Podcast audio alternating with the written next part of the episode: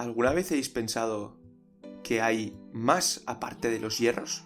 Seguramente conozcamos a algún amigo, alguna amiga que cuando vamos a comer fuera, eh, da igual en qué momento del año sea, que se va a llevar su tupper o que va a estar mirando la carta, le va a dar 20.000 vueltas hasta que encuentre algo que se le ajuste perfectamente a lo que esa persona tenía cuadrado. No solo eso, sino que nos vamos de vacaciones y antes de, coger el hotel o ir a algún apartamento, lo primero de todo es mirar si hay gimnasios por lo menos a 2 kilómetros de la redonda o el propio hotel lo tiene.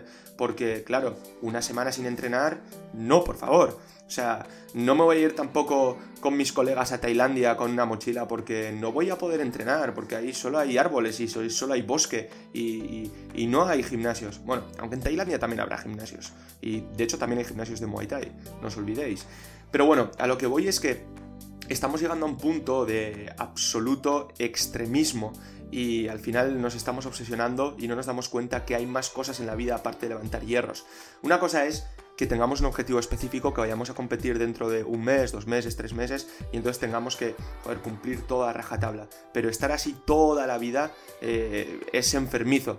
Entonces, bueno, este audio es simplemente para comentaros que miréis más allá, que está bien que tengáis un modo de vida saludable, de hecho es perfecto que, que lo hagáis, que vayáis al gimnasio, que entrenéis, que comáis bien, pero que somos animales sociales y tenemos más cosas en la vida.